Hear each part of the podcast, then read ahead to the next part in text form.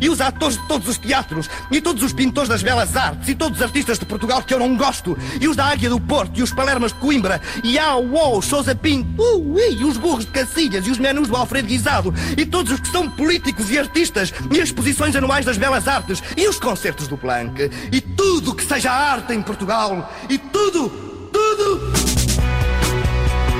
Domínio Público. Cultura pop e tudo na Antena 3. Olá, boa tarde. Eu sou a Mariana Oliveira. Estou convosco no Domínio Público até às 3 da tarde. Hoje, no Domínio Público. Damos as boas-vindas a Madame X, a rainha da pop. Começa amanhã uma série de oito concertos no Coliseu de Lisboa. Conversamos com a britânica Georgia, em cima do novo disco. Vamos à descoberta de Seeking Thrills. Conversamos também com um português que assina na música Angela Polícia. Recebemos a lição dos Free Nationals, estrearam-se em disco no final do ano passado e foram a nossa escolha para o primeiro disco nexo de 2020. Depois dos Reis, temos a receber as ofertas de Ouro, Incenso e Birra, boa música portuguesa, ao longo da tarde e noite de hoje, no bairro Cervejeiro de Lisboa. Assinalamos a estreia de A Despedida, chegou esta semana a Portugal e está na pole position para a corrida aos Oscars. Vamos ainda conhecer as motivações das Virgens Suicidas de John Romão. Domínio Público. E esta semana tivemos uma flor de maracujá que se transformou no sinónimo passiflora. A Capicua mostrou-nos mais uma do disco Madre Pérola. Se vos parecer que já ouviram qualquer coisa parecida, é porque esta Passiflora é uma nova versão da música que aparece no disco Bairro da Ponte de Stereossauro. Mudam as palavras da Capicua, mantém-se o beat do Stereossauro e a voz de Camané.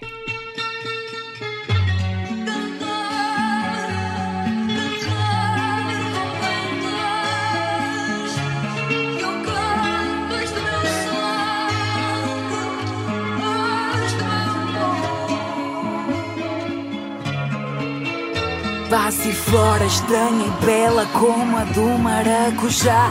A minha flor é flor bela, espanca o teu patuá Não me espanta se essa gera não me alcança e digo já.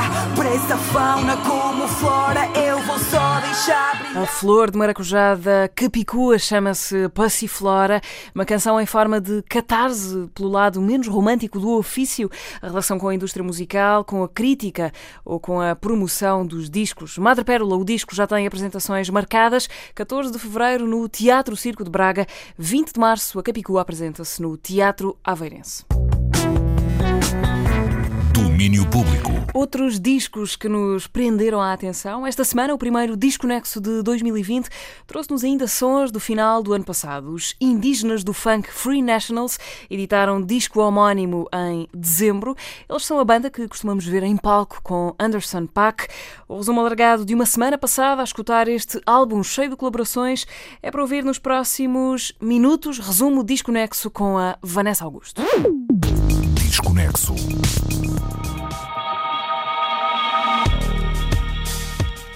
O caminho não foi fácil, mas no último ano muita coisa aconteceu para os norte-americanos Free Nationals. A banda, composta pelo guitarrista José Rios, o teclista Tinava, o baixista Kelsey Gonzalez e pelo baterista Callum Connor, começou por tocar em casamentos coisa que, em pouco tempo, passou para outros palcos e depressa se viram em Coachella a trabalhar, por exemplo, com a Beyoncé ou a produzir para o Bruno Mars. Mas já lá vamos. A história dos Free Nationals não é independente da história musical e de vida de Anderson Paak, o rapper que há uns anos assinava a sua música como Breezy Lovejoy. Foi, aliás, por esses tempos em que Anderson Paak vivia uma outra vida que a amizade fez toda a diferença. Os quatro Free Nationals cruzavam-se regularmente com Anderson Paak, na altura Breezy Lovejoy, na altura ainda apenas baterista, fosse a tocar na igreja, na faculdade ou a tocar em clubes. Basicamente do improviso e da coincidência nasceu uma amizade entre Anderson Paak e os Free Nationals que, dez anos depois, está a dar frutos muito para além do previsto. Cinco amigos unidos assim pelo talento e pelo amor à música. We met at school, Okay. the Musicians Institute. Uh, I knew this guy first, Jose, and then later we met Anderson. His name was Breezy back then. That's when he was rapping under Breezy. Breezy Lovejoy. Yeah, crazy name. So glad he changed it. Yeah, we were, we were like a like a cover band at Uh-huh. first. AP was I knew him as a drummer, Yeah. and just strictly. I didn't really knew I didn't know he sang or rap really, and then he kind of just threw it on us. And we're just, One day oh, he said, "Hey man, check out some of my Yeah. music." Okay. that was a good good impression right there.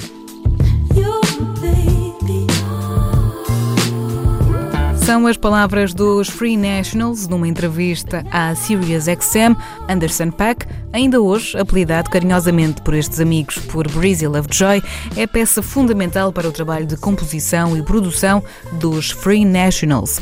E uma espécie de profecia kármica está a cumprir-se, podemos dizer, já que, há uns anos, o mesmo aconteceu com Anderson Paak. Em tempos onde as dificuldades familiares e financeiras perduravam, foi Shafiq Hussain, da banda Sarra, que deu a mão a Anderson Paak e lhe abriu o caminho para o trabalho que se seguiu. E na altura tudo aconteceu na companhia dos amigos Free Nationals.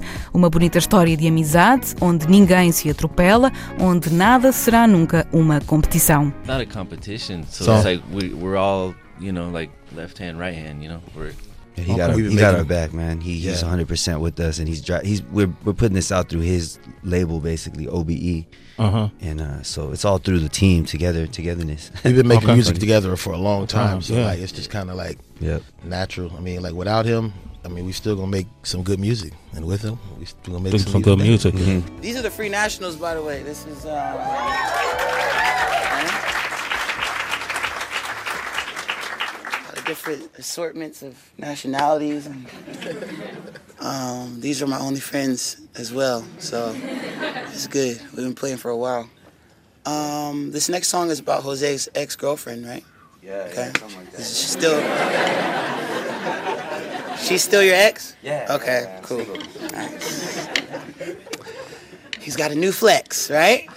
A new day, huh? Okay. Cool. Cool. Let's do it.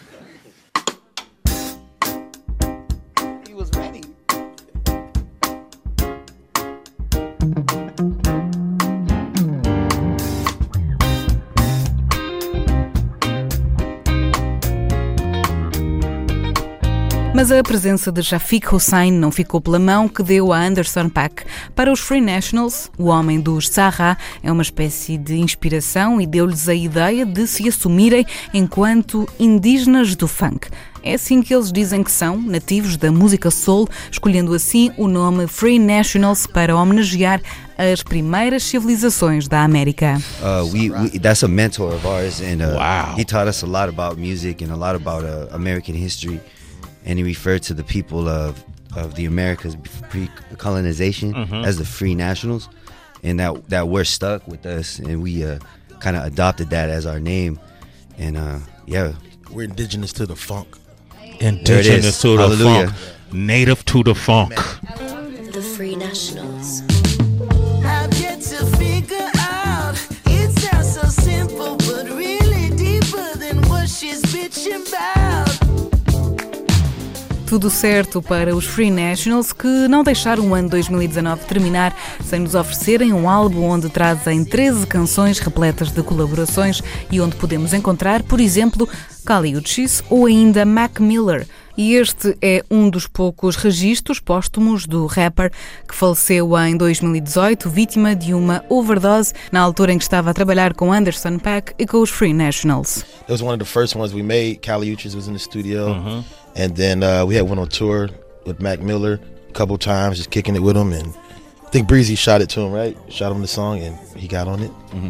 Okay. And uh, yeah, kind of like emailing back and forth, you know, sending the beats, and he did the verse, sent it back a couple times, and This is a verse what's nobody's heard before. It's an exclusive verse. Do you know? yeah, yeah. I mean, yeah. Yeah, yeah. it's one of his last ones before he passed. Yeah, Before he did- did- passed he, on. did that. He did that for us. That was Yeah. a blessing. Yeah. I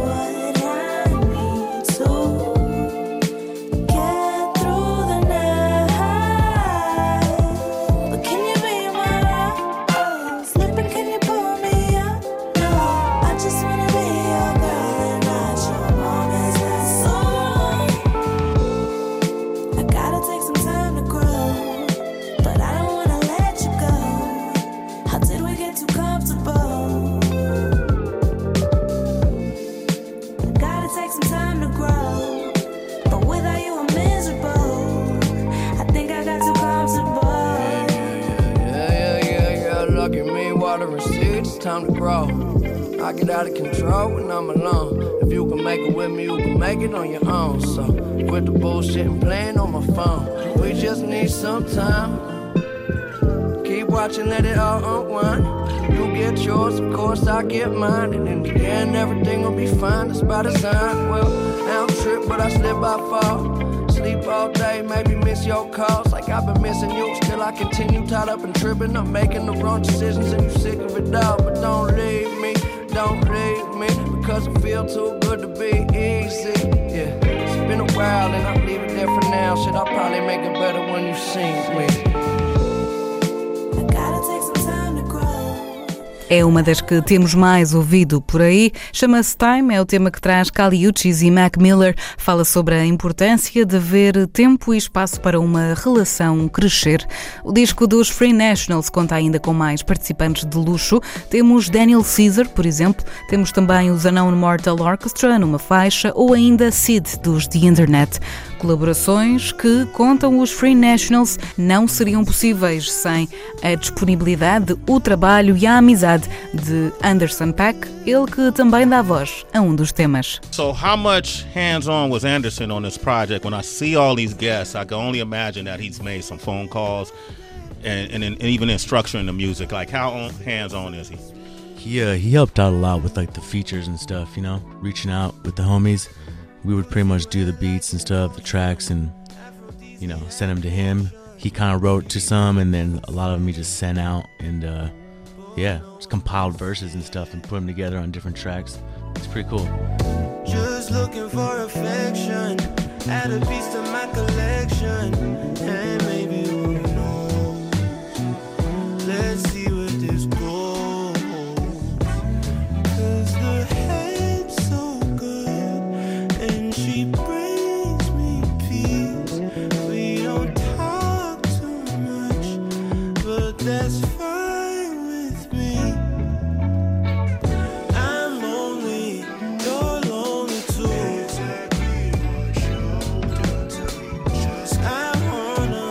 Mas voltando ao início desta história e voltando ao assunto Bruno Mars, saibam que muito do trabalho do músico havaiano foi produzido e gravado pelos amigos de Anderson Paak.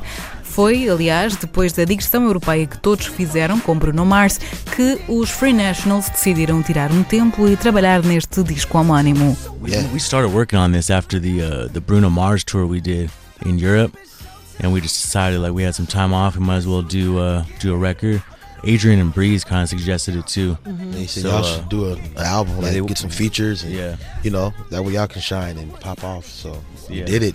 It's incredible. And Yeah, a lot of people, shining. a lot of people don't know that a lot of his music was produced by by us. You know, in the beginning, you know, like a lot. You'll see our names all over the records, and all the guitar parts, pianos, all that. Really was was us. You Yeah. know, a lot, a lot of it. Yeah. Yeah, And well, it- I think people know. Yeah. Okay. Okay. Yeah, yeah, yeah. People know. Okay. Good.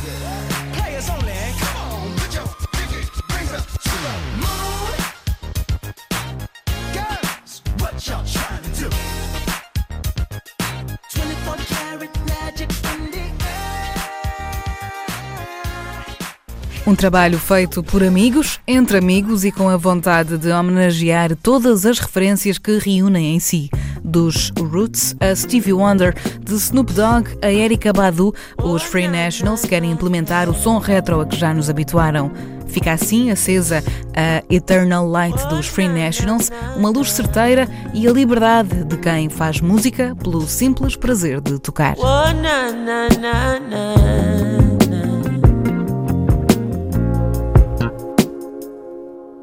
Good vibration, yeah. That's the positive vibes and we creating, yeah. The sounds that make you feel right, we keep it blazing, yeah. Forever shining this light, we keep it blazing, yeah. Boy, forever shining this light. É uma das novas dos Free Nationals, Eternal Light, com Chronix como convidado. Foi com eles que passámos o desconexo desta semana. Lembro que os Free Nationals regressam a Portugal em julho. Eles tocam no Nós Alive no dia 10, com o amigo, produtor e padrinho do projeto Anderson Paak. Domínio público. Altura agora para conhecermos Fernando Fernandes. Ele é músico, vocalista dos Bad Legs, é também DJ produtor, mas é a vida de Ângela Polícia que a Marta Rocha foi conhecer na conversa que ouvem agora no domínio público. Foi um dos discos que marcou o ano de 2019. Chama-se Aputece-me. É o novo disco de. o mais recente disco de Ângela Polícia. Uh, é com ele que, que, nós estamos hoje. Já passaram alguns meses desde que lançaste este disco. Já dá para olhar para trás e fazer uh, balanços? Olá, Marta. Bom ano a todos. Olá, bom ano. Uh, não sei, ainda estou a viver, ainda estou a viver o álbum ainda. mas sim, já, já, já lancei, já dei vários concertos toquei em Lisboa, no Music Box, Generation, no Porto, nas Caldas. Eu já lancei quatro videoclipes. Ainda estou a, tra a, trabalhar em mais trabalho. Acho que tem sido muito positivo. Uh, as pessoas não têm, quando dou concertos, as pessoas não têm assim grande referência do novo trabalho e pedem sempre para tocar mais músicas, por isso hum. acho que tem sido muito positivo. Isso é, é muito bom, é muito, é bom, muito sinal, não é? é. Um, nesse tempo que, que, já fizeste, já fizeste muita coisa com este, com este trabalho, sentes que as canções uh, foram crescendo à medida que as foste apresentando ao vivo e que foste criando esses videoclipes e tudo isso? Sim, uh, porque a meu ver, e modéstia à parte, né, uh, sinto que são letras com conteúdo, então é preciso hum. parar um bocado para ouvi-las e para desconstruí-las e analisá-las e com o tempo elas vão crescendo, são, são growers, não é? Hum. Sinto que elas têm ganho mais vida e com os videoclipes conseguem ganhar mais, mais destaque, não é? As pessoas de repente começam a prestar mais atenção às letras e não só à, voz ou à forma como eu canto ou só aos beats. Pronto, começam a ver as coisas separadamente e depois como um todo, não é? O instrumental, a forma como eu canto, como eu rap, como eu escrevo. Mas sim, acho que tem, tem crescido. São letras para, para dedicar alguma atenção, uhum. que é uh, cada vez mais difícil nos dias de hoje, porque de antes ouvia-se um álbum da sentada, hoje em dia ouves 30, 40 artistas por dia. Então é, é, muito mais difícil prestar atenção a um álbum, a um uhum. artista. Pensas nisso quando crias? Que este disco vai ser um de muitos uh, milhares de discos a sair por dia. Pensas nisso quando escreves as tuas canções? Penso, penso, mas as canções não, não são, não são estão um bocado desligadas disso. Uhum. Mas penso porque eu antes de ser artista sou espectador e um espectador muito exigente. Uhum. e claro que penso nisso, mas não há, a não ser que queira criticar o estado da situação das coisas, mas normalmente não, não é para agradar a ninguém, simplesmente é para me sentir realizado. Claro. Eu era esse alguém que fugiu e nunca se mostrou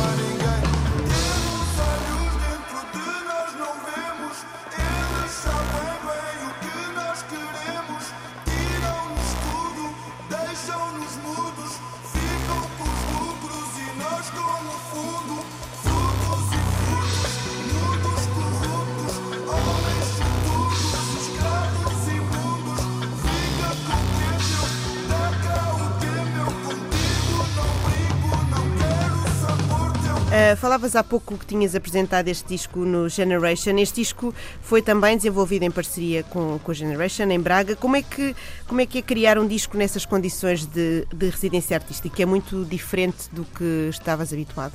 É, é diferente porque uh, quando estás sozinho, às vezes não pões metas, não pões datas. E então, com uma residência artística, tu tens uma data. Hum. E foi bom, foi bom, mas eu antes, antes, de, antes da residência já tinha criado alguns dos temas, outros criei durante a residência, porque eu nunca paro de criar, estou sempre a fazer beats e a escrever. E então foi um, foi um apoio, foi um apoio importantíssimo e significativo, mas que foi basicamente para poder pagar os custos de deslocação dos músicos, porque foi um trabalho coletivo, de, de crença coletiva, em que basicamente eu fiz um álbum a partir do zero, todos os meus videoclipes foram feitos a custo zero. Uh, Pronto, é, basicamente é isso. É, é, é, modo punk, modo hip hop, é sem ter qualquer tipo de estrutura ou tipo de meios ou, ou condições, conseguires fazer com aquilo que está à tua volta e está, está ao teu alcance. Pode dizer-se que é um disco de comunidade? Também, sim, porque, porque convidei pessoas que já trabalham comigo há muito tempo, há alguns anos, e pronto, eu não, tentei não me esquecer delas. Juntei também os melhores músicos que estavam ao meu alcance da minha cidade, locais, e pronto, também quis dar, dar, dar-lhes voz, não é? Também para me fazer dar mais voz ainda, enriquecer o meu trabalho e também enriquecer o seu currículo. E que mudanças é que tu sentes que, que, que essas pessoas todas trouxeram para, tu, para as tuas canções? Para já, eu, eu, sinto que que não- neste mundo é impossível vivermos sozinhos mesmo. E então eu acho que é importante. Eu, eu sinto uma pessoa completamente dependente. O conceito de independência para mim não é uma coisa que me caiba na cabeça porque dependemos sempre de todos. A, a roupa que eu utilizo, os instrumentos que eu uso para tocar foram sempre criados por alguém. E eh, a, a diferença deste, deste álbum para o anterior basicamente foi eu tentei incorporar uma banda. Eu quando no outro é mais instrumentais feitos no meu quarto, sozinho, eh, com o que eu tinha na altura, com, com a minha solidão, não é?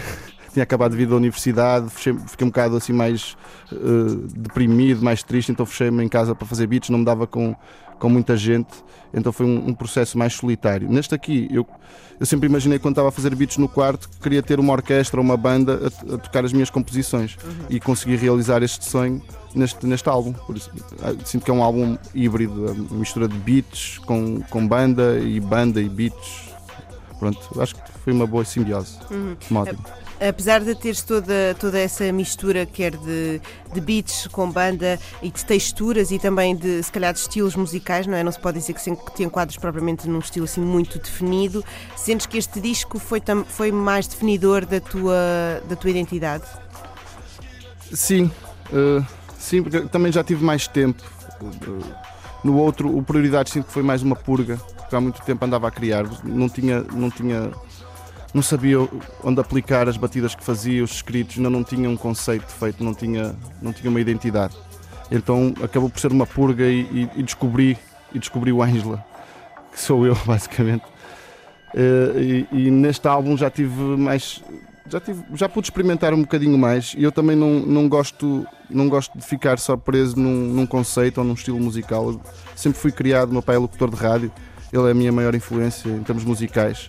Então ele sempre mostrou desde o mais mainstream ao mais escondido.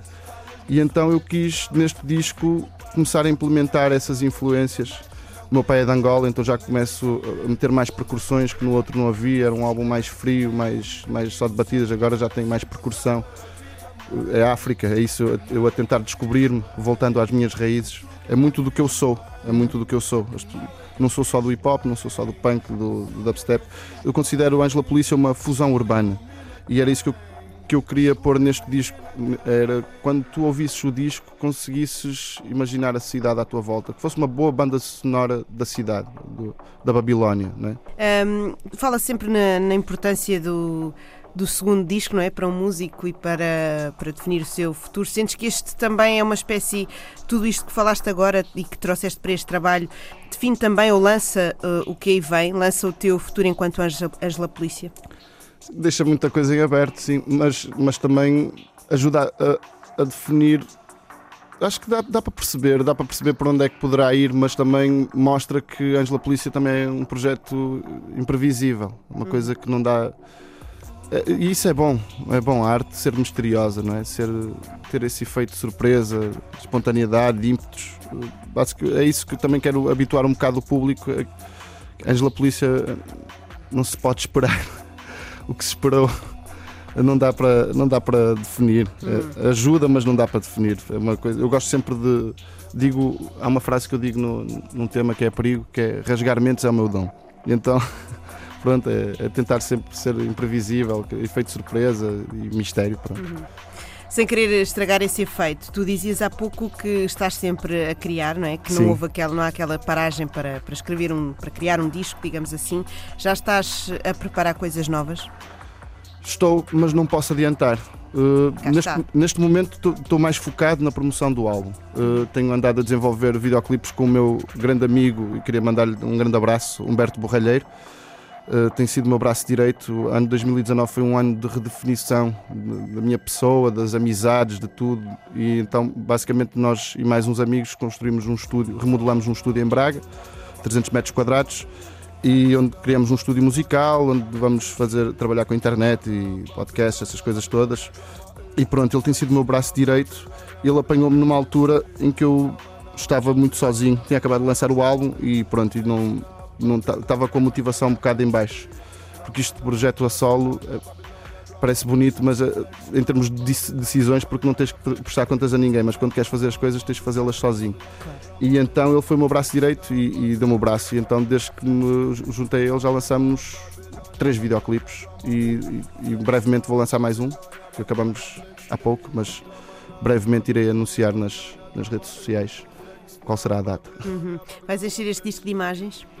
Sim, eh, o objetivo é enriquecê-lo também. Eh, Eu acho que ele já vive por si próprio, mesmo que não tivesse nenhum videoclipe. Acho que as letras são muito visuais, são, eu, eu gosto de ser muito cinematográfico nas minhas letras.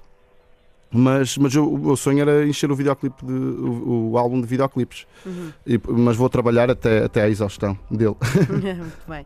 Ahm, falavas desse, desse estúdio que vocês construíram, falas dos videoclipes. Queres ter uma, uma espécie de, eu não digo controle, mas de, pelo menos de visão 360 em relação à tua música, desde a da imagem à criação da, dos, das, das músicas, das canções, até à divulgação? Sim, eh, todos nós queremos ser patrões de nós próprios, não é? Mas para sermos patrões de nós próprios temos de ser o melhor patrão e o melhor empregado. Eh, mas sim, sim, eu, eu, eu sou um artista polivalente, desde criança eu gosto muito de desenhar, gosto muito de escrever, gosto muito de música, gosto de realizar, gosto de produzir, gosto de fotografar. E então esse estúdio que nós criamos chama-se Casa Canto. Basicamente é, é é a estrutura que nós nunca tivemos, essa fundação que nós precisamos para poder ter a estabilidade psicológica e temporal para podermos desenvolver o nosso trabalho com equilíbrio e harmonia. E, e pronto, e temos as ferramentas que são necessárias, temos o espaço, temos um estúdio de gravação, temos os instrumentos, temos câmaras, temos internet, temos tudo à nossa disposição. O que nos falta é, é- é coragem, é gana, vo- é vontade, é raiva, que nós temos, também fomos construindo durante este ano, como, como, como grupo, e, e principalmente com o Humberto Borralheiro, que tem sido o meu melhor amigo e tem-me dado muita motivação. E também eu sou uma pessoa muito perfeccionista e gosto muito de literalizar as, as minhas letras e, as- e os meus conceitos. E ele é mais de expressão, uma pessoa mais de expressão e gosta de levar as coisas de uma forma mais poética, que eu também gosto, só que eu como estou muito dentro das coisas e muito estressado, porque é a minha carreira, é o meu trabalho, claro. muitas vezes não consigo ter exteriorizar-me e ter essa calma não é? Uhum. sobre o meu trabalho. E ele tem-me ajudado a, a exteriorizar, a saltar um bocadinho fora da caixa. Consegue encontrar o ponto de equilíbrio. É isso mesmo. Uhum. Muito bem, muito obrigada. Obrigado, eh, Marta. E tudo bom para este novo disco. Obrigado, muito obrigado.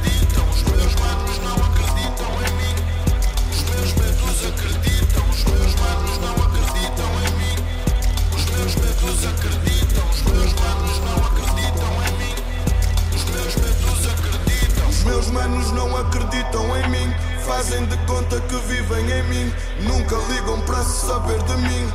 Onde estás, meu irmão Caim? Onde estavas quando precisei de ti? Onde lavas essas duas caras? As mágoas calas, não dizes nada. Cala-te agora, sou eu quem fala mal. Sou eu quem traz a arma, não duvides para. Sem dinheiro estava, mil concertos dava. Voltava para casa, sem as contas pagas. No escuro nadava, deve ser do karma. Toda a gente paga nesta minha fábula. Não há contos de fadas, foda-se onde estavas. Vou varrer a casa, vou comer carcaças. Vou colher a labra, vou cuspir mais lava. Vou ganhar bem alto, vou rugir meus prantos. Digerir os sapos, discernir o antes. Abafar os cantos, polir diamantes. Vou vendê-los caros, estou farto dos carros. Já do meu carro. Medos e Manos é uma das músicas do mais recente disco de Ângela Polícia, uma das assinaturas musicais de Fernando Fernandes. Ouvimos a conversa com a Marta Rocha.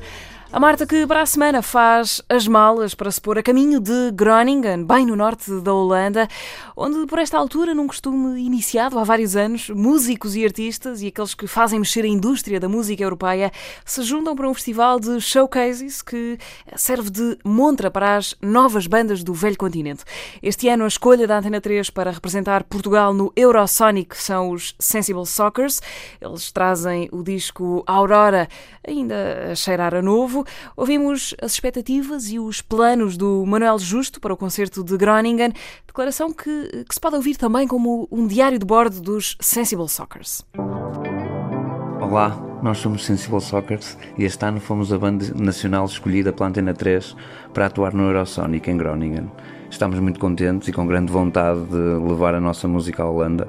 O ano que acabou de terminar foi, foi de muitos concertos e bons. Andámos de norte a sul a promover o, o Aurora, o último disco, e não podia haver melhor forma de começar 2020. Vamos tocar músicas do 8, do Vila Soledad e mesmo dos EPs anteriores e dar um destaque especial à Aurora. No fundo, o que temos feito em Portugal, estamos confiantes, acreditamos na universalidade da nossa música e esperamos conquistar mais fãs e quem sabe abrir portas no, no mercado europeu. Estamos a gravar este áudio numa, numa pensão de San Sebastián. Uh, aproveitámos a ida à Eurosonic para mostrar a, a música no, noutros países, nomeadamente em, em, Espanha, França, Luxemburgo. E é isso. E agora vamos, vamos dormir que amanhã seguimos viagem cedo. Um abraço a todos.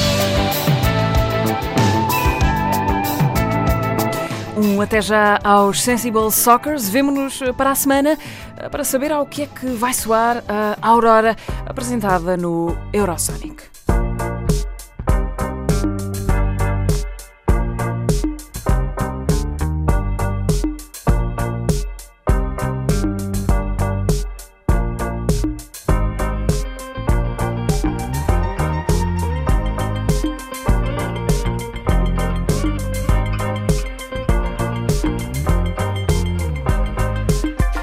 Os Sensible Soccers vão ao Eurosonic por recomendação da Antena 3. O Festival de Groningen acontece já na semana que vem e, claro está, nós vamos lá estar.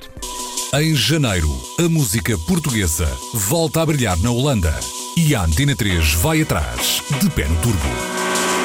Eurosonic 2020 com Miramar, Pongo, Lina e Raul Refri e a seleção da Antena 3 Sensible Soccers. 16 e 17 de janeiro. Tudo sobre o Eurosonic 2020 com Luís Oliveira e Marta Rocha, em direto de Groningen, para a Antena 3. Antena 3 no Eurosonic a acompanhar a aventura holandesa dos Sensible Soccers e das outras bandas portuguesas. Pouco depois da chegada a Portugal, os Sensible Soccers têm concerto na Casa da Música, no Porto. É 18 de janeiro, precisamente de hoje a uma semana. Domínio Público. E agora o cinema chama-se A Despedida, é o novo filme da realizadora Lulu Wang. Chegou esta semana às salas portuguesas depois de a protagonista, Aquafina, ter ganho um Globo de Ouro para melhor atriz. A Teresa Vieira esteve na estreia, onde especialistas em estudos chineses nos ajudaram a compreender este The Farewell. What's wrong, Dad? Please tell me. Your is dying. A Despedida. Um filme que tem estado em destaque no mundo do cinema desde que estreou em Sundance o ano passado. Um filme de Lulu Wang, realizadora sino-americana, que nos mostra uma história baseada num episódio marcante da sua vida pessoal. A personagem que dirige o nosso olhar é Billy, filha de imigrantes chineses que se vê confrontada com a decisão da sua família de esconder à avó um diagnóstico terminal. Shouldn't we tell her? Isn't it wrong to lie? It's a good lie. Most families in China would choose not to tell her. A sessão de antestreia do filme em Portugal contou com uma mesa redonda que procurou descodificar alguns dos tópicos e dos conceitos mais relevantes deste filme. Em discussão, Jorge Santos Alves, Universidade Católica Portuguesa, Estudos Asiáticos. Shanlan Zhou, Estudos Asiáticos, Universidade Católica Portuguesa. Sou a Tânia Ganito, sou antropóloga, professora no ISCS, Instituto Superior de Ciências Sociais e Políticas da Universidade de Lisboa e também professora convidada do mestrado de Estudos Asiáticos da Universidade Católica Portuguesa. She's dying. Can you be a little more sensitive? What do you want from me? To scream and cry like you? O filme mostra-nos um olhar diferente sobre a cultura chinesa e americana, sobre os valores de cada uma destas culturas, pela identidade não fixa e talvez híbrida da personagem principal. Eu sou chinesa, portanto, tenho que dizer, quando eu vi o filme, uh, pareceu-me claramente não é um filme chinês. Portanto, a identidade da personagem principal, Billy, mas eu acho que a grande questão, portanto, um dos pontos mais, mais interessantes do filme também é essa identidade um pouco perdida entre, portanto, chinesa, americana, mas pessoalmente eu acho que é mais inclinada para americana do que para chinesa. Não sendo chinesa,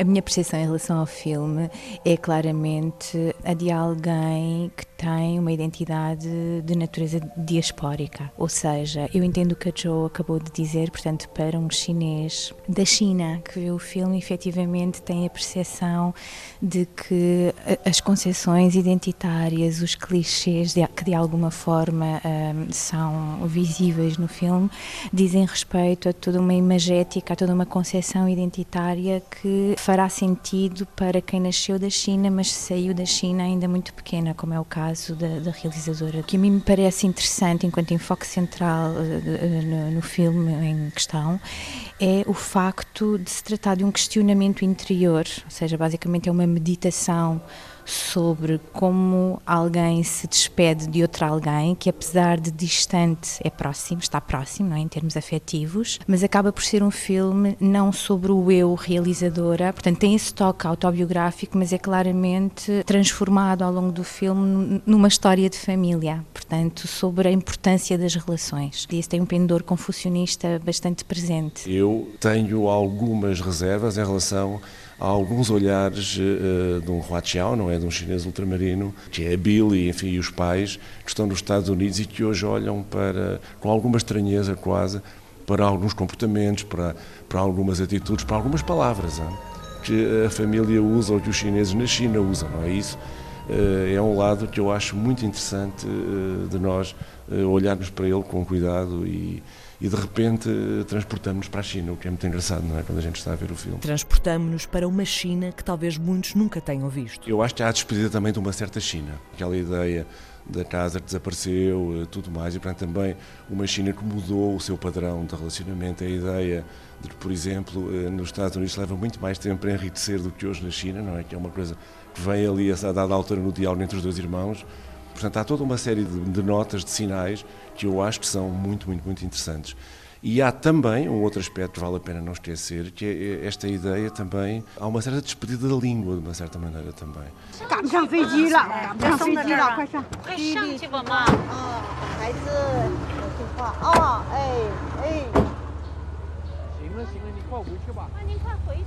A língua tem sido uma das questões levantadas pelo filme.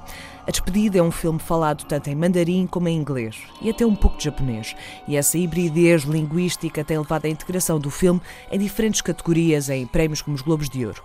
É uma coprodução dos Estados Unidos e da China, podendo ser classificado ou não como melhor filme estrangeiro ou internacional, tal como é falado em duas línguas centrais, podendo ser integrado em categorias de melhor filme não falado em inglês, como chegou a acontecer. 连中文都没弄明白，你你能干嘛？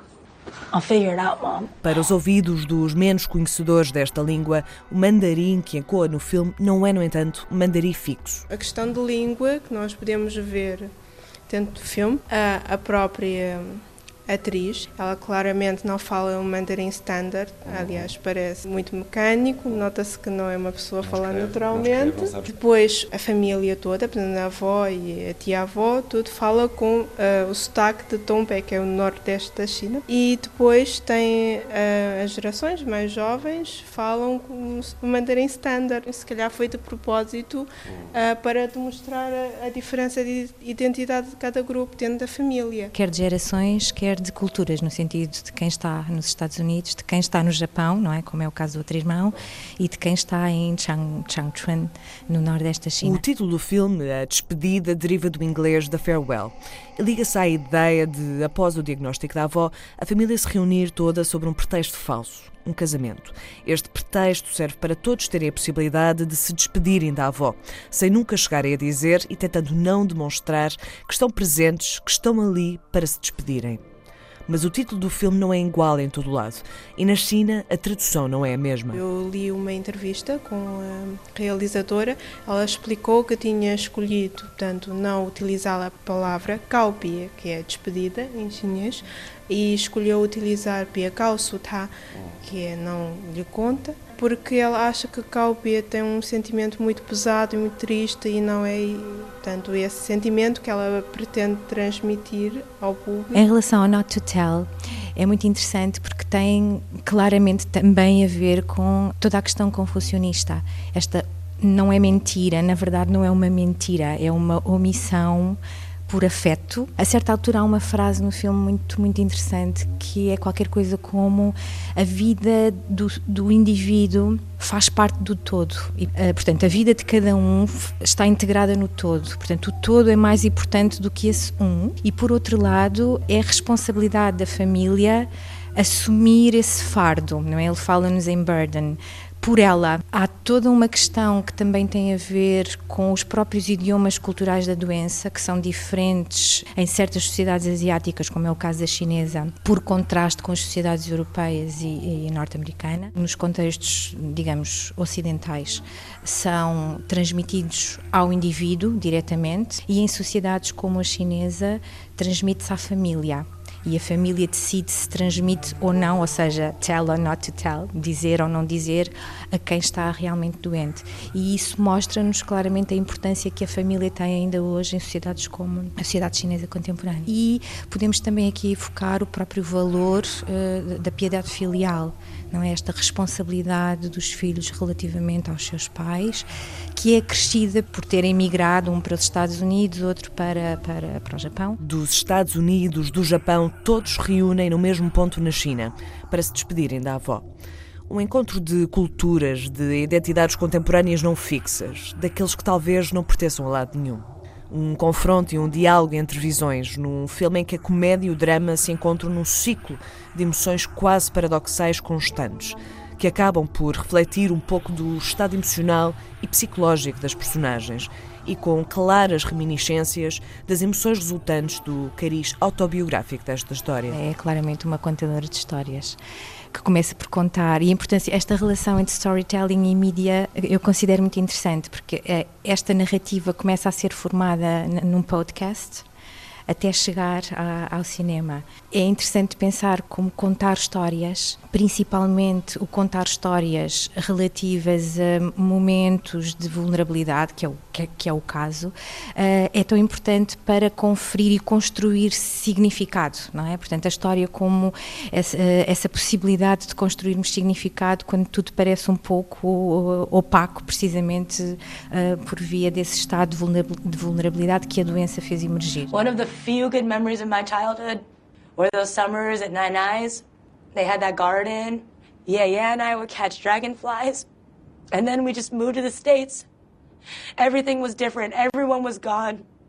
It was just the three of us. And it was hard. It was hard for us too. Por outro lado, o filme tem uma certa leveza, mas ao mesmo tempo toca em questões, ainda que de forma subtil, por exemplo, em relação à noiva japonesa, à migração do, de um dos filhos para o Japão, tem claramente a ver com uma ideia de memória histórica. Aquela região era a capital da Manchúria, não é?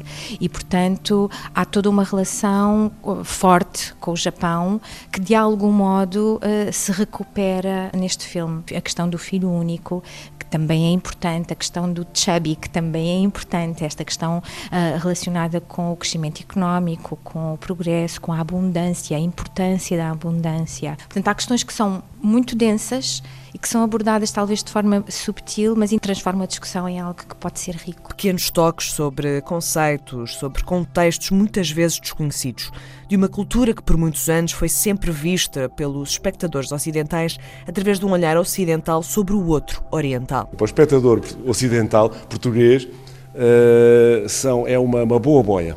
Há ali umas boias culturais que a realizadora vai deitando de vez em quando, e quando a gente está a sair fora de pé, agarra-se àquela, porque estamos a perceber também como ela, não é? Um filme que chega agora a Portugal e que tem levado por todo o mundo um olhar diaspórico sobre a questão da imigração, sobre a cultura chinesa, sobre a identidade nacional híbrida e, acima de tudo, um filme que nos permitirá, talvez, aproximar cada vez mais deste outro não desconhecido, mas representado somente através do nosso olhar exterior. Em Portugal temos um exemplo no cinema português, enfim, é talvez um dos meus 10 filmes favoritos do cinema português, do João Mário Grilo, Os Olhos da Ásia que é esmagadoramente falado em japonês, não é? Uma coisa sobre o século XVI, no Japão, etc, etc. E é muito interessante como é que um filme de 96 usa como língua principal o japonês. E de repente a gente está a ver um filme sobre o Japão, feito por um português, em Portugal, com uh, falado em japonês. E, portanto, é, esta é mais uma das coisas para as quais nós precisamos desesperadamente.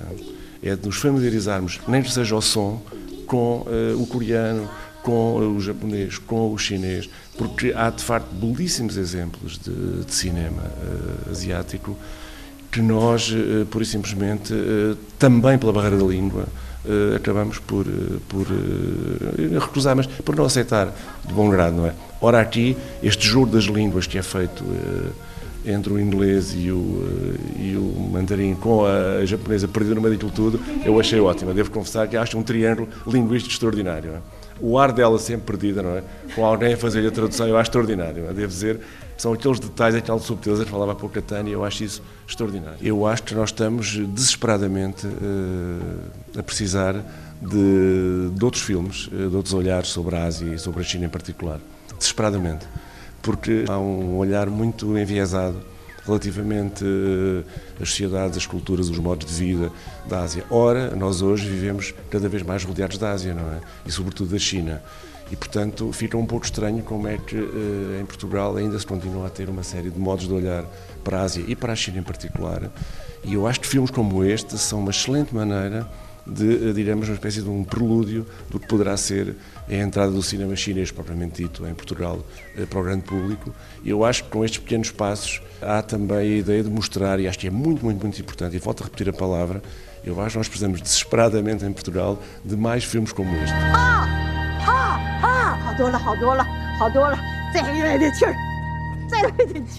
A despedida de Lulu Wang chegou aos cinemas com o apoio da 3. Vem com boas recomendações dos Globos de Ouro. Vamos saber se tem a mesma sorte para os Oscars. Lembro que as nomeações para os prémios mais esperados do cinema são conhecidas já nesta segunda-feira. E por falar em despedidas, estamos passo a passo a caminho do fim dos Dead Combo. A digressão de despedida da vida conjunta de Tó Trips e Pedro Gonçalves começa já hoje à noite. Dead Combo ao vivo no Cine Teatro Avenida em Castelo Branco. Aqui te roubam.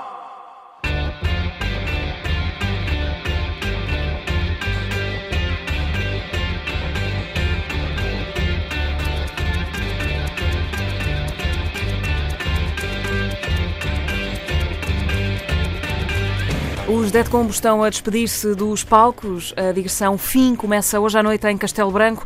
As próximas datas são a 25 deste mês em Sesimbra e em fevereiro estão para já confirmadas paragens em Estarreja, Lisboa, Barreiro e Beja. Todas as datas da volta final dos Dead Combo estão em antena3.rtp.pt. Já a seguir no domínio público a história de outras mortes que continuam a inspirar-nos e a intrigar-nos mais de 25 anos depois. A Antena 3 divulga o que é de domínio público. Cinco irmãs adolescentes que se suicidam no espaço de um ano.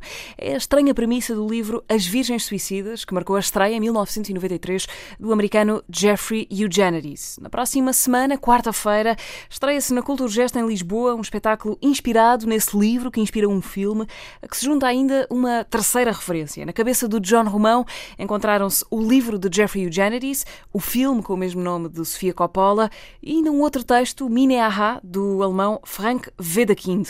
O suicídio das irmãs Lisbon, relido num espetáculo de teatro com ligações à dança. Participações de Luísa Cruz, Mariana Tegner Barros e Vera Mantero. E também de um grupo de raparigas e de um rapaz entre os 15 e os 19 anos. Um espetáculo que o John Romão quis que fosse também uma espécie de distopia envolvendo um sistema de educação repressivo e as tormentas e as transformações da adolescência. Mais importante do que saber estar é saber ser. E saber ser-se olhada. Para se ser olhada é necessário saber não só o lugar dos músculos, como também o dos ossos. Li-os em momentos diferentes. Eu conhecia já o texto das Virgens Suicidas e, naturalmente, o filme, que foi feita essa adaptação. O texto é absolutamente genial tem muitos mais detalhes e é de facto super intenso, é mesmo muito um objeto incrível. O, do, o texto do Frank Vetkin não conhecia, portanto ele chegou quando comecei a investigar mais sobre esta questão de suicídio uh, na adolescência uh, e estas pulsões tão uh, sexuais quanto de morte que podem surgir nesta época, nesta fase, neste período da adolescência. E foi, portanto, foi aí que, me, que recorri depois ao texto do, do Frank Vedkin. Eu gostei muito, nunca os tirei os, dos, os dois em cima da mesa, ou seja, eu, aquilo que me interessava sempre era mais essa questão desse tentar entrar, e é quase essa impenetrabilidade na cabeça de, de, adolescentes, do que é que se passa na cabeça dos adolescentes. Por um lado, o texto das Virgens Suicidas é quase uma espécie de investigação policial e científica na perspectiva de uns rapazes para entrar na cabeça das raparigas, do que é que as levou àquele gesto transgressivo do suicídio, e por outro lado do Frank Vetkin era um, é um texto que narra na primeira pessoa uma ex-aluna de um sistema educativo muito uh, opressivo e que, portanto, conta essa narrativa uh, da sua experiência naquele espaço, uh, em que não há suicídios, mas há, há várias questões mais transgressoras que se podem associar um bocadinho a essa pulsão de, de morte, que, é, que era quase permanente. Portanto, foi mais esta uma espécie de energia e de universo entre estes dois textos, mas que aquilo que me parece que ser comum aos dois tem a ver com essa quase impenetrabilidade na, na cabeça da adolescência. Saber estar é saber ocupar um lugar sem sentir medo. As Virgens Suicidas do John Romão estão na Culturgest, em Lisboa, de quarta-feira até sábado da próxima semana. E no final do mês, 24 e 25 de janeiro, há apresentações no Teatro Municipal do Porto. Da banda sonora do filme de Sofia Coppola, seguimos com Playground Love. São os Air que nos levam a atravessar a hora certa. Estão com o domínio público até às 3 da tarde.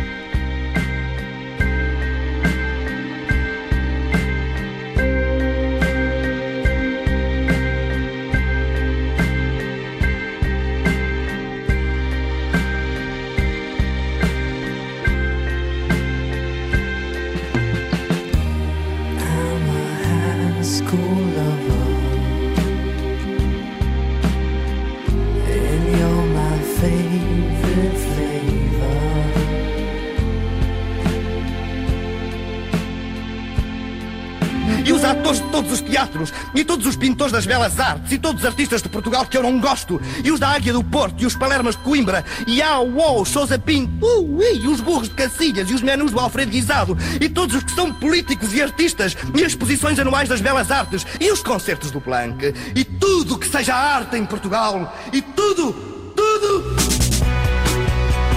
Domínio Público. Cultura pop e tudo na Antena 3. thing. E na Antena 3, até às 3 da tarde, temos tempo para antecipar os oito concertos de Madonna em Portugal. Há a conversa com o Nuno Galopim para ouvir já a seguir. Também entrevista com Georgia, em cima do lançamento do novo disco da cantora britânica. E também uma festa com ouro, incenso e birra, que começa não tarda nada em Marvila, Lisboa. É uma série de artistas portugueses que vão dar música às cervejeiras do bairro. Luís Severo é um deles. Cantei ao vento norte para a avalanche te dar direção. Tu que falas de sorte agora, que já te falta coração. Deixaste a mocidade à espera, fumo a desaparecer. Luís Severo é um dos convocados para o Ouro, Incenso e Birra. Toca na Dois Corvos, hoje às seis e meia da tarde. Sabemos tudo sobre essa celebração de reis regada com música. Daqui a pouco, com o Daniel Belo. Por agora, cedemos o trono à rainha da pop. Amanhã, em Lisboa, começa uma espécie de residência de Madonna no Coliseu dos Recreios. São oito concertos ao longo de duas semanas para dar aos fãs a oportunidade de desvendar os vários rostos de Madame X. A Marta Rocha convida agora o Nuno Galopim para antecipar essa estadia de Madonna em Portugal. Estou com o Nuno Galopim, autor do, do especial Os Rostos de Madame X. Madame X é o nome do disco que Madonna traz ao Coliseu para oito concertos que começam já amanhã, domingo. Uh, são muitos os rostos que ela traz uh, a, este, a estes Coliseus? São. Madonna nunca foi uma figura de um só rosto. De resto, uma das características mais interessantes ao longo da sua carreira é a forma como ela se vai multiplicando em várias personagens que, nos fundo, no fundo, nos fazem pensar que ela pode ser um pouco de cada uma delas ou nada disso. E é uma lição que ela tira de David Bowie. De resto, ela gosta muitas vezes de, de dizer que esse foi o primeiro concerto que viu na vida. E é claro que a moldou, porque essa característica era também central na identidade artística de David Bowie. Uhum. Aliás, a Madonna agradeceu a David Bowie, agora fez-lhe uma homenagem a propósito do, do que seria o seu aniversário, fez-lhe uma homenagem especial, precisamente pela inspiração que ela trouxe dele. Sim, e ele é de resto um dos nomes que ela cita numa das canções da edição, de uma edição com extras do Madame X, uma canção chamada Funana, onde ela lembra alguns dos nomes que nos deixaram, entre eles lá está David Bowie, assim como Prince, Aretha Franklin, George Michael. Bob Marley. We need Whitney. We need James Brown. Tonight we go dancing. Our souls are starving. Let's get together. Antes de irmos uh, falar mais sobre este disco e sobre como é que ele vai chegar ao palco, estes concertos ficaram assim nas últimas semanas. Houve assim algum medo dos fãs portugueses depois dela ter anunciado que tinha que parar, cancelar algumas, alguns concertos, precisamente os concertos anteriores a estes uh, em palco nacional? Eu creio que terá sido um problema, entretanto, resolvido. Madonna tem tido uma relação muito intensa com a comunicação através das redes sociais, particularmente o Instagram. E ela fez questão de mostrar vídeos em que a recuperação física estava a acontecer como descansando quem vive deste lado do Atlântico de que o que poderia ter acontecido, e de facto aconteceu, não se deverá repetir. É claro que nós não sabemos o que o futuro nos guarda, mas tudo parece estar uh, preparado para acontecer bem. De resto, Madonna começou a fazer visitas técnicas ao Coliseu já esta semana. Uhum. Quinta-feira ela entrou na sala, olhou em volta e a expressão diz tudo. Ela disse: Uau! Hum, acho que resume, resume. E também o que as pessoas podem esperar, não é? Porque vai ser diferente para quem está habituado a ver Madonna em sítios como o Estádio Municipal de Coimbra, por uhum. exemplo, uh, que está sempre ali um bocadinho ao longe, vê-la no Coliseu para um fã, se calhar é um bocadinho diferente nesta altura da carreira dela, Sabes não é? que há muito tempo eu pensava que este deveria ser, mais dia menos dia, o futuro para uma possível nova forma de Madonna lidar com o palco. Eu já a vi uma vez num pequeno teatro em Londres, mas era um evento promocional associado à apresentação do Music ou seja, fomos os brindados com qualquer coisa que não esteve de bilheteira aberta ao público, porque depois, quando ela voltou à, à, estrada, uma vez mais era uma plateia gigantesca que estava pela sua frente. Mas esta ideia de eh, propor uma relação mais intimista, porquê? Porque a sala é mais pequena, o olho está mais perto, eh, não temos a necessidade de ecrãs eh, e, e nem o aparato tem de ser necessariamente o mesmo. Há uma concentração, naturalmente, na música, sem isto implicar um desistir do da vontade de criar narrativas e cenografias à volta das canções, mas este caminho é, é muito interessante. De resto, não é estranha esta relação com espaços mais pequenos e a capacidade de estarmos mais perto daqueles que admiramos não é muito estranha. Algumas das tendências recentes da relação dos palcos, de quem está no palco com quem está na plateia. Por exemplo, o Nick Cave ou o Bruce Springsteen nos últimos últimos tempos uh, gostaram de ter plateias à sua frente, pequenas, e até mais para os ouvirem a falar do que propriamente apenas para ouvirem a cantar. Dividir histórias, não é? Há coisas, sim, há, as coisas estão a mudar. Madonna, se um dia quiser fazer uma digressão de histórias contadas, uh, terá sempre plateias cheias para escutar. Uhum. E a Madonna tem sempre muita noção uh, de que as coisas estão a mudar e que as coisas mudam muito rapidamente e tem sempre a capacidade de as acompanhar, não é? É um dos segredos da longevidade de Madonna. Há vários, um deles tem a ver com aquilo que falávamos há bocado, a divisão das personagens e por isso há sempre figuras novas a saber lidar com o tempo e com as mudanças que o tempo trazem à sua uh, figura central. Será que nós alguma vez a vamos conhecer ou não? Ela tem uma canção chamada Nobody Knows Me uhum. e se calhar diz muita coisa, mas depois uh, também há, há, todos estes jogos extras, estas valências que, que caracterizam novas formas de, de podermos continuar a estar com alguém que admiramos há muito. Uhum. E sentes que este é um bom disco para para ver Madonna de perto. Sem dúvida nenhuma. É, eu acho que é o disco mais desafiante que ela faz em muito tempo e é um dos melhores da sua discografia. É um disco do calibre de um Erótica, de um Ray of Light, de um Confessions, mas é um disco mais desafiante até do que muitos destes. Ao contrário do que ela tinha promovido nos anteriores, que pareciam discos de tentar estar a par uh, do mundo à sua volta, do que acontecia no mundo da pop à sua volta, com figuras mais jovens a desenhar a linha da frente dessa invenção, ela aqui resolveu estar um pouco de costas voltadas para essa preocupação central, não deixa de estar atenta uh, algo que está a acontecer e que tem a ver com uma presença cada vez mais, mais evidente da cultura latina e de línguas latinas, nomeadamente o espanhol, mas também o português na música, e por isso este é um disco ostensivamente bilingue, mas esteticamente e na forma de lidar com os sons é um disco de grande ousadia. Basta para isso, por exemplo, escutar uma canção como o Batuca. Uhum. Este disco foi um, gravado enquanto a Madonna estava a viver cá em Portugal e ela falou sempre das influências nacionais que, que o disco teria.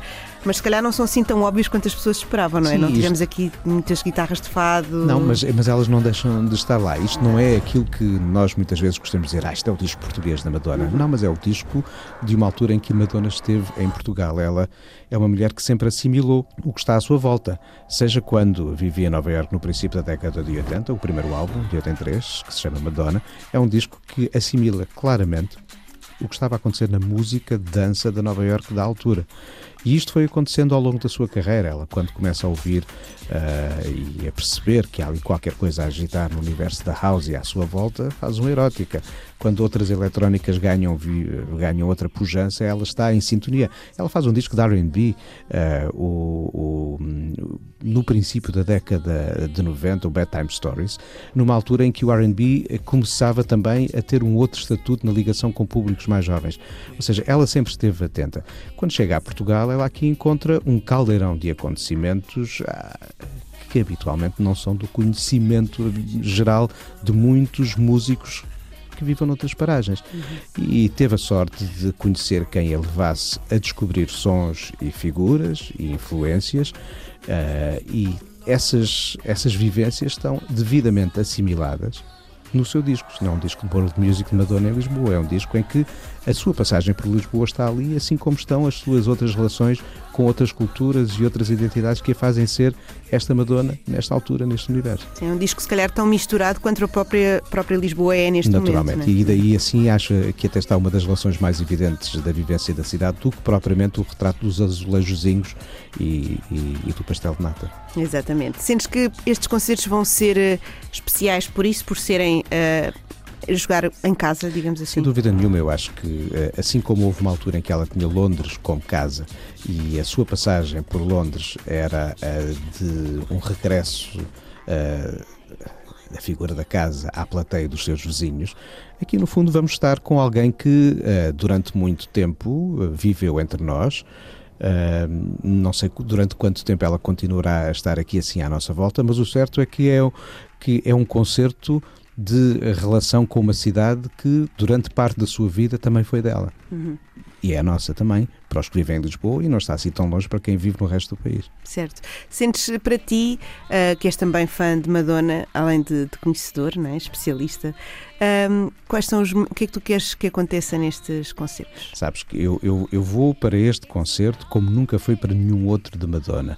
O meu trabalho eh, no jornalismo obrigou-me a saber um pouco do que era o concerto para sobre ele poder escrever logo quando houve a primeira data e depois não voltei a ler mais nada. Hum. E quando há vídeos, porque apesar de ser pedido que os telemóveis fiquem fechados e que não se partilhem fotos nem vídeos, apesar de haver de vez em quando algumas fugas, Mas essa, muitos pou- muito poucos, é? poucas, eh, eu nunca quis ver. Ou seja, quero chegar lá com a capacidade de, sabendo menos, poder tirar o mais ou o máximo desta, desta vivência de palco. E tens mais ou menos expectativas por não teres essa perspectiva anterior do que é que pode acontecer? Tenho as expectativas em aberto. Isso é muito bom.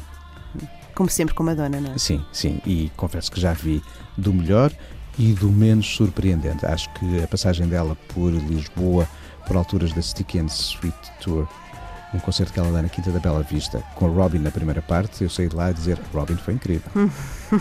e isto diz tudo. Exato. Uh, foi melhor a passagem dela pela Reinvention ou mais tarde uh, por Coimbra, se bem que eu acho que as melhores digressões de Madonna uh, não passaram por Lisboa. Hum. A Blonde Ambition não passou por Lisboa, a Drowned World Tour que eu vi em Barcelona não passou por Lisboa, a Confessions não, passou, não passaram por Lisboa. Por isso, talvez seja esta a digressão para. Ahá!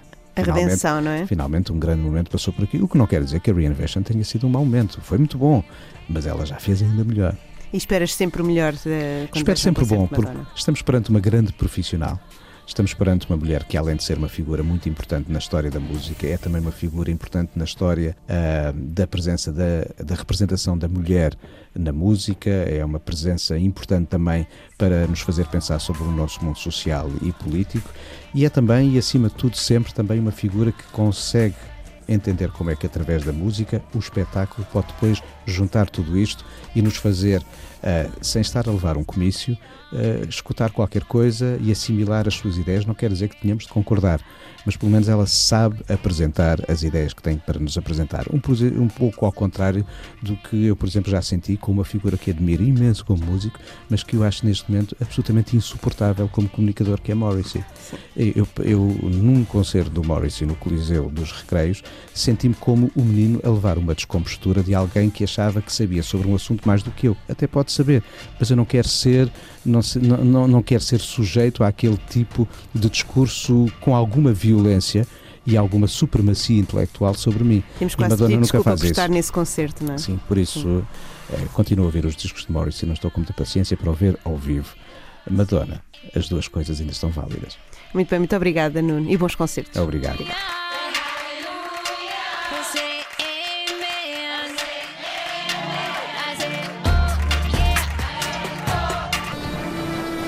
Madonna e o seu Madame X no palco do Coliseu de Lisboa. O primeiro concerto é já amanhã, o último está marcado para 23 de janeiro.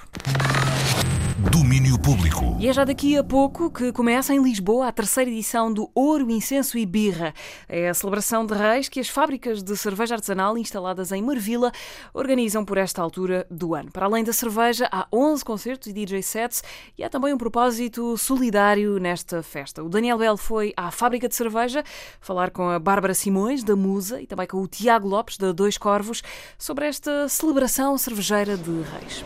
Este é o barulho de uma fábrica de cerveja. E é precisamente onde estamos, na Musa, fábrica de cerveja Musa, um dos epicentros de mais um ouro, incenso e birra, que é aquela celebração que as fábricas de cerveja artesanal aqui da zona de Marvila, em Lisboa, fazem por altura dos reis, para, no fundo, para darem um grande abraço à comunidade.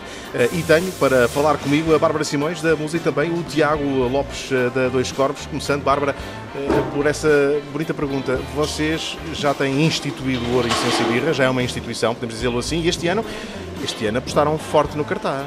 Sim, acho que a terceira é de vez e, portanto, acho que agora podemos dizer que é efetivamente uma, uma instituição. Este ano, sim, o cartaz é bastante forte, graças aos artistas que aderiram em força a esta, a esta iniciativa. É uma, uma coisa engraçada é o, os artistas, a Musa obviamente tem a, a sua lógica muito musical, não só pela cerveja em si, pelos nomes, mas também pelos muitos concertos que alberga. Os músicos muito rapidamente também encontraram aqui nas cervejeiras de Marvila um spot para estarem. Sim, acho que sim, já, já são não são só, não vêm cá só tocar, mas já vêm cá beber cervejas e, e trocam copos connosco habitualmente, é verdade. Vamos lá começar a olhar para este cartaz, que é um grande, grande cartaz. Primeiro, uh, Tiago, os sítios. Uh, vamos andar por onde neste Ouro Incenso e Birra? Uh, vamos estar nas. Vamos ter, ter as três cervejeiras habituais, a Dois Corvos, a Musa e a Lince. temos também a, a Bolina, que vai ficar num, num, espaço emprestado da, da, fábrica moderna e teremos também o habitual já café com calma e desta vez vamos contar também com o Royal Runners um, aqui tudo nesta numa walking distance. É no bairro, basicamente. Exatamente, é? sim. Uma grande festa de bairro. E há alguma, Bárbara, alguma lógica na escolha dos artistas para os espaços diferentes? Uh, sim, diria que nós tentamos começar com uh, artistas mais a solo, mais baladas, melancólicos, concertos mais doces, uh, em espaços que normalmente são mais pequeninos. Nós vamos ter, por exemplo, a Catarina Munhá às, 7, às 5h45 na, na, no Café com Calma. São o M... os primeiros concertos é por volta Exatamente. dessa hora, não, é? não, o primeiro concerto é os Teves, no Royal Runners. Depois vamos ter o M também a solo na Fábrica Moderna. E, salvo erro, depois é a Catarina Munhá na, na, no Café com Calma. Não, temos a Marinho aqui. There's a dimple in my head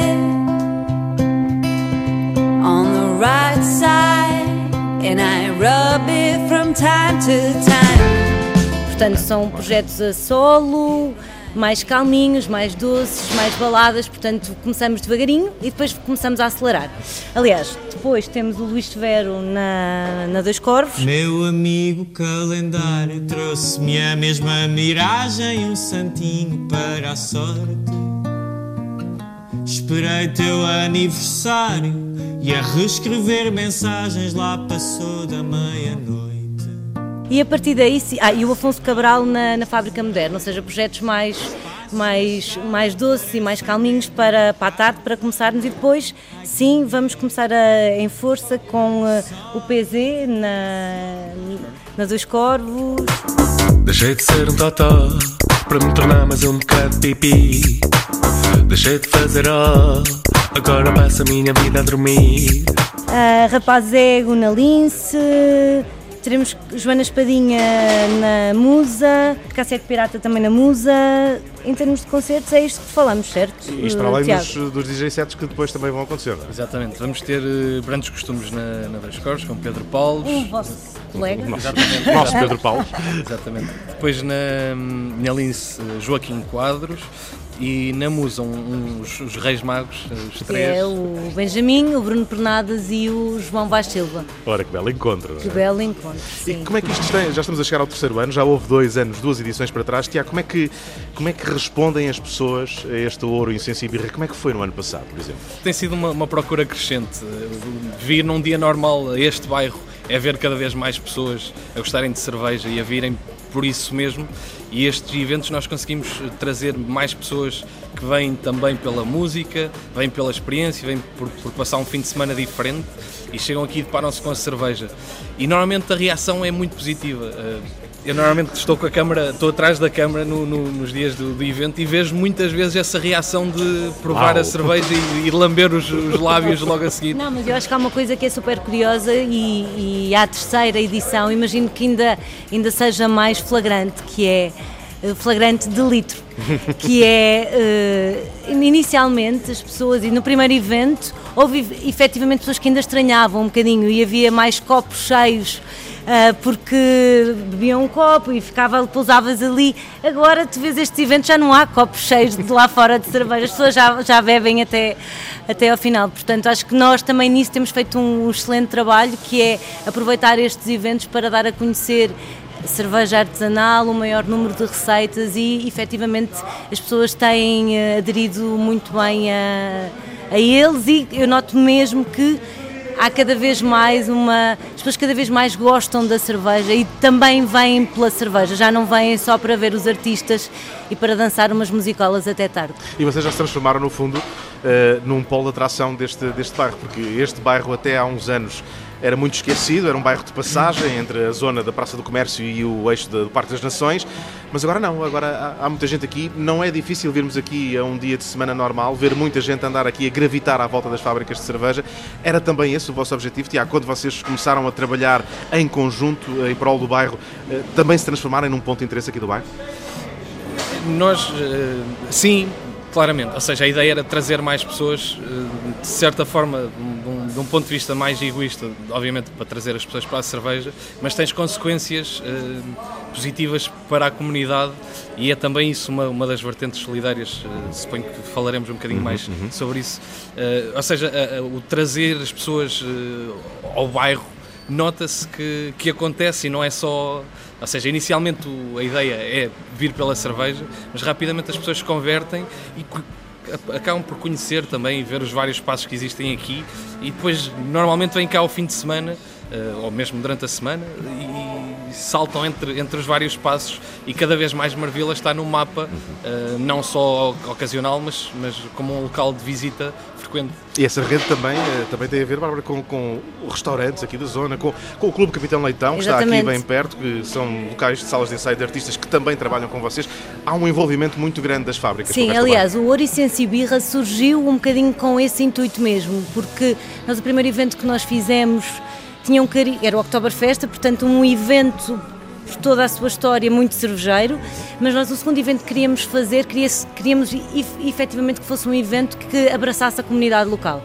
E daí até ter surgido a ideia dos reis, de cantar as janeiras, porque sempre foi uma tradição que, que de uma série de um grupo de, de músicos que ia de porta em porta cantar as janeiras às casas e portanto foi um bocadinho com esse o intuito para abraçar a comunidade e a vizinhança e os bares e restaurantes e, e co-works do, do, do próprio hum, da, de Marvila, do bairro que surgiu este evento. Uhum. E vamos falar lá da cerveja, porque há sempre uma cerveja especial feita para o ouro, essência e birra. Tiago, o que é que este ano vocês congeminaram para pôr nos copos de quem cá vem? Era, exploramos um estilo bastante clássico, uma English Special Bitter, foi feita, digamos, a oito mãos. Uh, a oito entre, mãos? Entre quatro, entre quatro cervejeiros. Vamos lá ver o que é que sai daqui, não é? Oito mãos a fazer uma cerveja. Talvez tenha levado um, um, algumas, algumas mãos a mais do que, do que as oito. Não, está ótima, é garantia. Foi, foi feita uh, uma, uma, cerveja, já é uma tradição fazer uma cerveja colaborativa.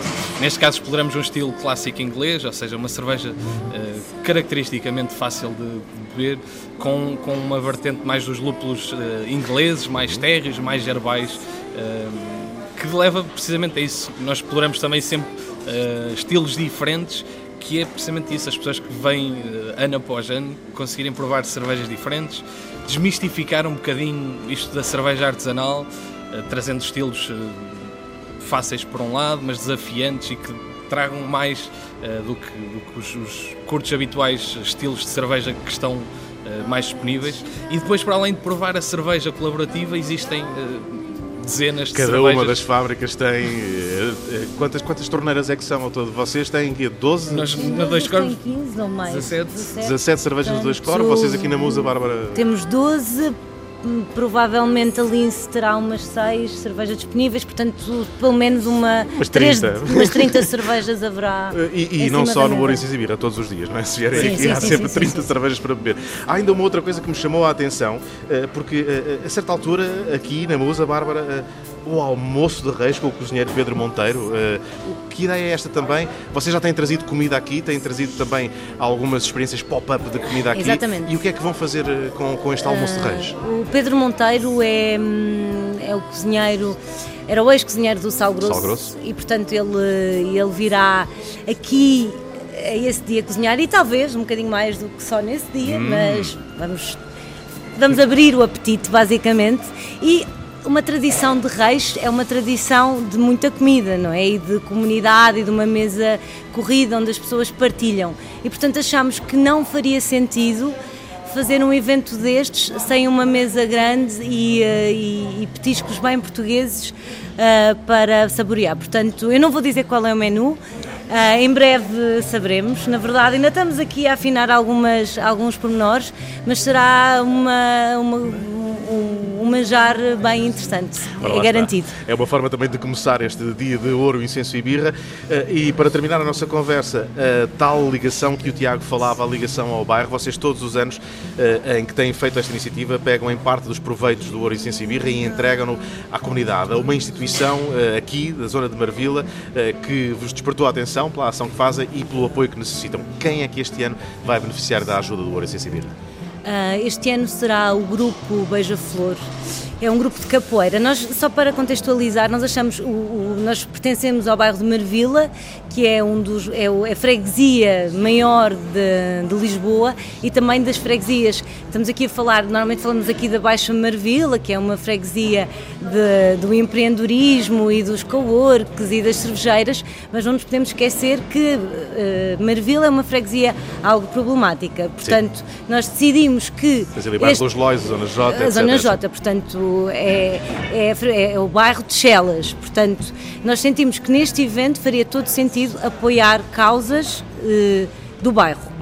O primeiro ano nós apoiamos a Casa de São Vicente, uh, no ano passado a SPAM, que também é aqui no bairro, e este ano acabamos por uh, apoiar o grupo cultural, o grupo de capoeira Beija-Flor. Beija -Flor. Basicamente, eles têm um grupo de capoeira e fazem e trazem miúdos da rua para, para as aulas de capoeira. Portanto, acaba por ser uma forma bastante interessante de, de os desviar, de, os desviar de maus é? caminhos, exatamente. Eu, eu, eu presenciei, tive, tive há pouco ah, tempo é. num, num, num ensaio e é, é, de facto interessante ver uh, tanta gente a desfrutar de uma paixão, que é isso que se nota, uh, da paixão pela capoeira, e através disso conseguires educar, existem N formas de o fazeres, mas consegues educar através de, de de música e de capoeira e de brincar, de jogar à capoeira e é interessante essa, essa vertente. Para além disso, uh, o grupo de, de capoeira, no mesmo espaço, existe um ginásio uh, que, é, que é aberto gratuitamente à comunidade uh, marvilense em que podem usar próprio ginásio como um ginásio e acaba por ser também essa outra vertente do, do grupo de capoeira mas, mas é, é... Eles, têm um, um, eles têm uma vertente que é idosas com mais de, 5, de 60 anos, salvo erro, podem se inscrever e que tenham algumas dificuldades, podem se inscrever na junta de freguesia e têm acesso ao, ao ginásio gratuitamente também. E portanto eles dizem que tinham as máquinas para as, as máquinas de musculação e de ginásio totalmente obsoletas e portanto queriam equipar também esse, esse ginásio e para o grupo de capoeira precisamente eles dizem que não tinham instrumentos para os miúdos tocarem. E, eh, e, há muitos miúdos também que não querem jogar, que só queriam tocar e portanto eles não podiam inserir mais ninguém e também vai ser, nós vamos ajudar também na compra desses, desses instrumentos para poderem trazer mais gente para, para o grupo. Ora, esta é uma fantástica ideia, portanto, eh, quando estiverem a beber cerveja e se sentirem culpados por, de alguma maneira, estarem eh, a fazer algum ligeiro abuso, lembrem-se que também estão a fazer para ah, a Já agora, como é que nós ajudamos nisto? As pessoas compram um copo uhum. quando chegam aqui, o copo custa 2 euros e o, e o, valor do copo reverte na totalidade para, para a causa. Portanto, cada copo que virmos na rua são 2 euros exatamente, para estas instituições. Exatamente. É fantástico. Toca a comprar copos. Ah, nem mais.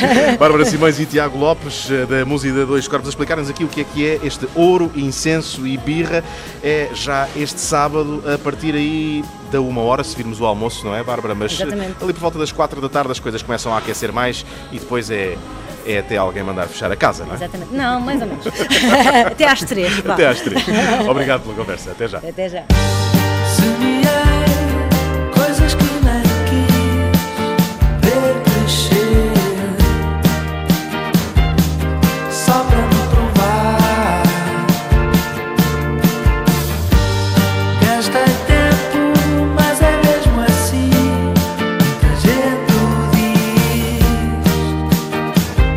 Cassete Pirata tocam às 10h30 da noite na fábrica de cerveja Musa.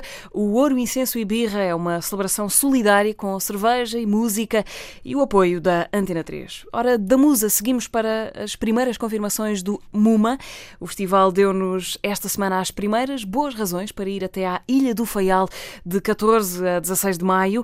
Bem Fachada é uma delas eh, e a outra é um dos discos nacionais do ano 2019. Classe Crua, o projeto de Sam the Kid e Beware Jack são uma das grandes confirmações para o Festival Muma de 2020. Vamos ouvi-los agora com A Minha Praia. Logo a seguir, a Marta Rocha conversa com Georgia. Fugi para um mundo paralelo onde eu não faço scroll. Não vejo emoji amarelo ou uma frase troll. Estou sempre atrás do sol, eu sou um fab mol. E quando tiro o pé do sol é quando eu nado crawl. Ninguém me suga, eu estou em praias sem lampreias. Onde ensaias e bloqueias e batalhas sem plateias. Eu vou nadar até ficar sem pé em marés cheias. Tu vais ficar sem pé porque baleias. E agora cambaleias. E não há mais boleias. E não há mais milenas em arenas europeias. Trenas nas arenas, nadavas com sereias. Durou um minuto apenas com palavras nas areias. Assim nem saboreias, nem que venhas logo na onda seguinte. Não me acompanhas em maratonas, a tua onda é o sprint. Isso acontece tanto, se houvesse um bom verso dito, dava-te um cornete grande, com ele a vida sorrite. E uns concordavam que eu tinha o toque, a poesia merecia, mas só falavam é se engordava ou se emagrecia. Aparecia e vencia, agora aparecia, marzia. Já não me espanta ouvir tanta fantasia vazia. Estás cansado e não ficaste ao corrente. Tens um fantasma no passado que te arrasta à corrente. Eu estou quase com 40 e nunca fico a ver navios. Mas nada é o que aparenta enquanto houver quem views. Não tenho tempo, não há nada que eu traga ao pulso. No impulso, venho ao mar onde eu vinha, balaca dulce. Aqui pulso com adultos, ainda há putos a alinhar. Na produção marinha, no percurso balnear. O interior leva-me à linha em sentido ao literal. O teu cantor anda na linha no sentido literal. E tu a idolatral, como um filho natural. Na cadeirinha a ver a vida por um vidro lateral. O meu navio é cultural e submisso ao leme cruz. Trabalho para ter a o ofício é recluso. Esta é a minha praia, o meu vício, o meu. Sou castiço, sou Fernando Maurício. Os Classe Crua são Sam the Kid e Beware Jack. Estrearam-se no ano passado com um disco que esteve nas listas dos melhores do ano para a equipa da 3. São cabeças de cartaz no MUMA, festival que acontece no Faial. Já podem planear com o tempo uma viagem até aos Açores, porque o MUMA já tem data marcada 14 a 16 de maio, três dias de música na ilha açoriana. Ora, música de outra ilha que acaba de nos chegar aos ouvidos chama-se Seeking Thrills. É o novo álbum da britânica Georgia, acaba de sair, saiu ontem. Ela esteve de passagem em Portugal e falou com a Marta Rocha sobre este disco que nasce nas pistas de dança. O ano de 2019 mudou tudo para Georgia. A cantora, compositora, produtora e baterista britânica lançou o seu primeiro e homónimo disco em 2015, mas foi neste ano que agora passou que começou a ser mais reconhecida, muito por causa do single Started Out.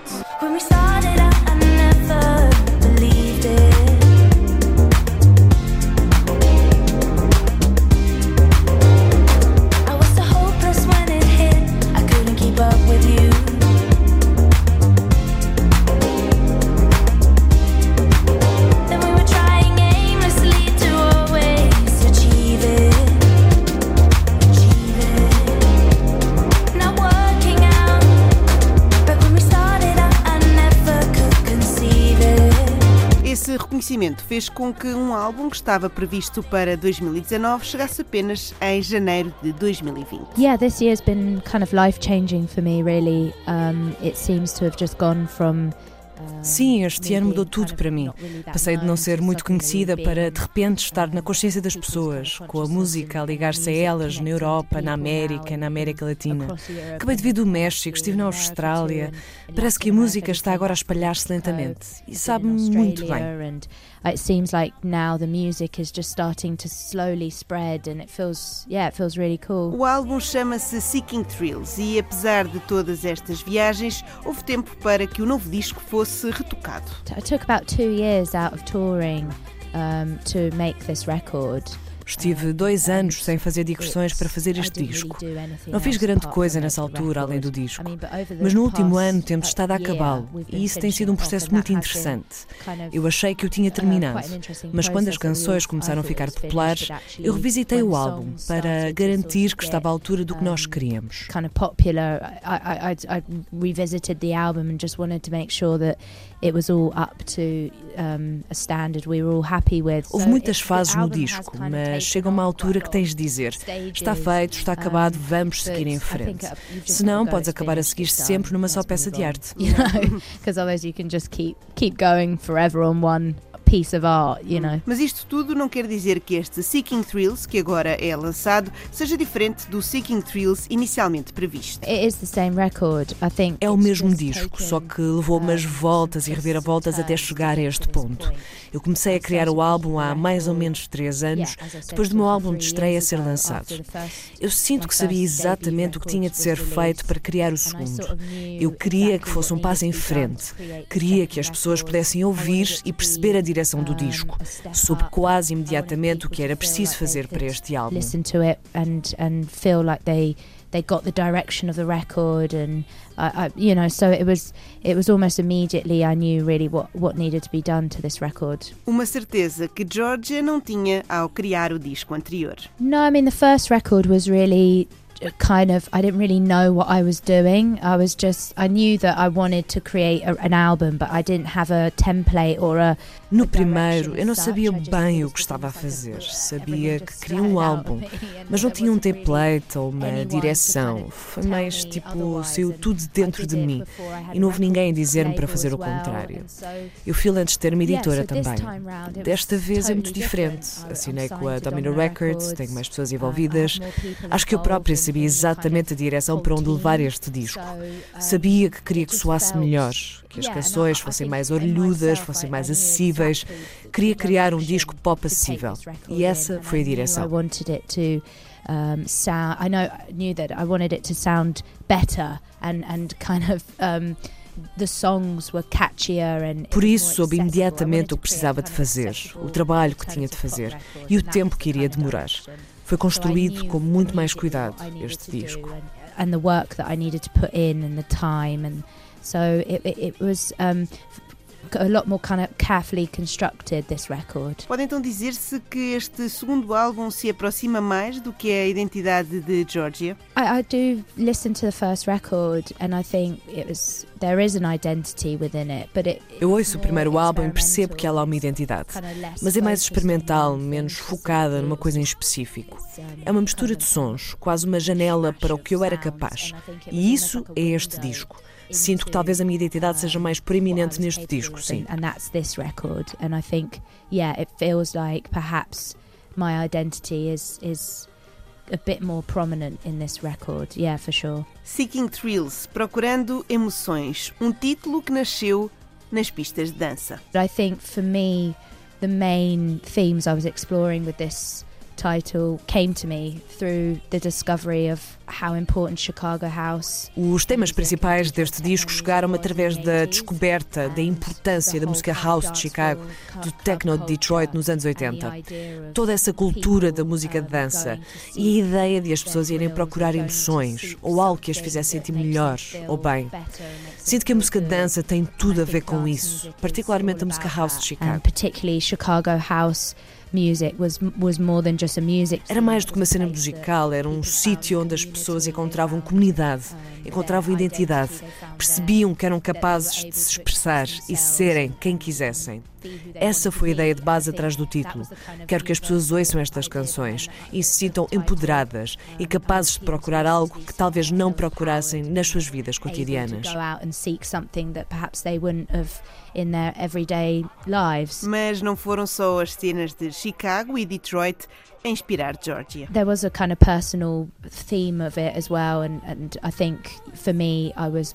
Há uma parte pessoal também. Quando estava a criar este álbum, não estava a beber nem a fazer nenhum tipo de comportamento hedonístico. Estava numa rotina focada em terminar o disco. Acho que havia definitivamente uma parte de mim que queria sair e divertir-se. Por isso, há uma viagem pessoal que estas canções refletem. As well, and I think yeah, these these songs kind of re reflect that in a way.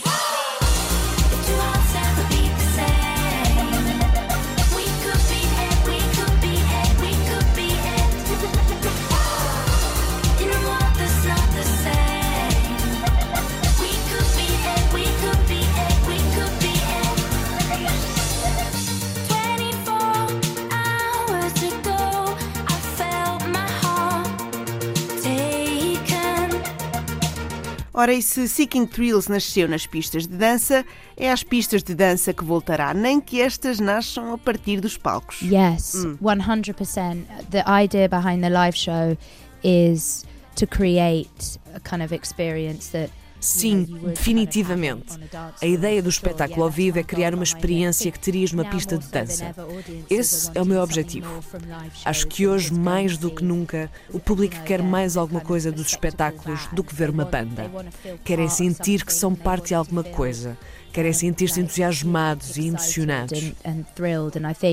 There's nothing like for me during the making this record. I, I, I Durante a criação deste álbum conheci DJs tão incríveis que de repente percebi, nem sei como é que não percebi isto antes, o quão incríveis os DJs são.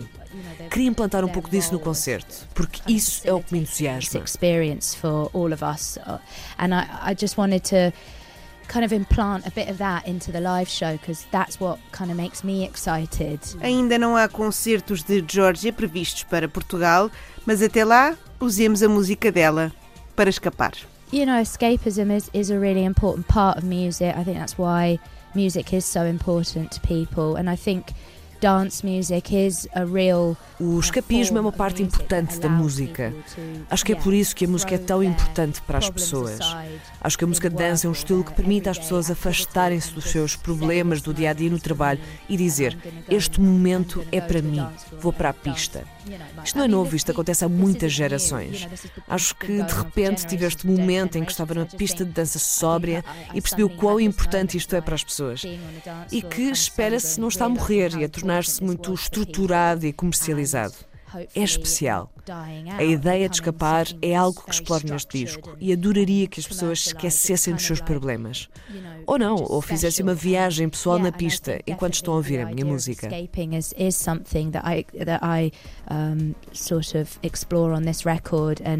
Yeah, I, I would love people to just throw their troubles aside and and um, or, or not, or you know, or go through a kind of personal journey on, on on on the floor when they're when they're listening to my music.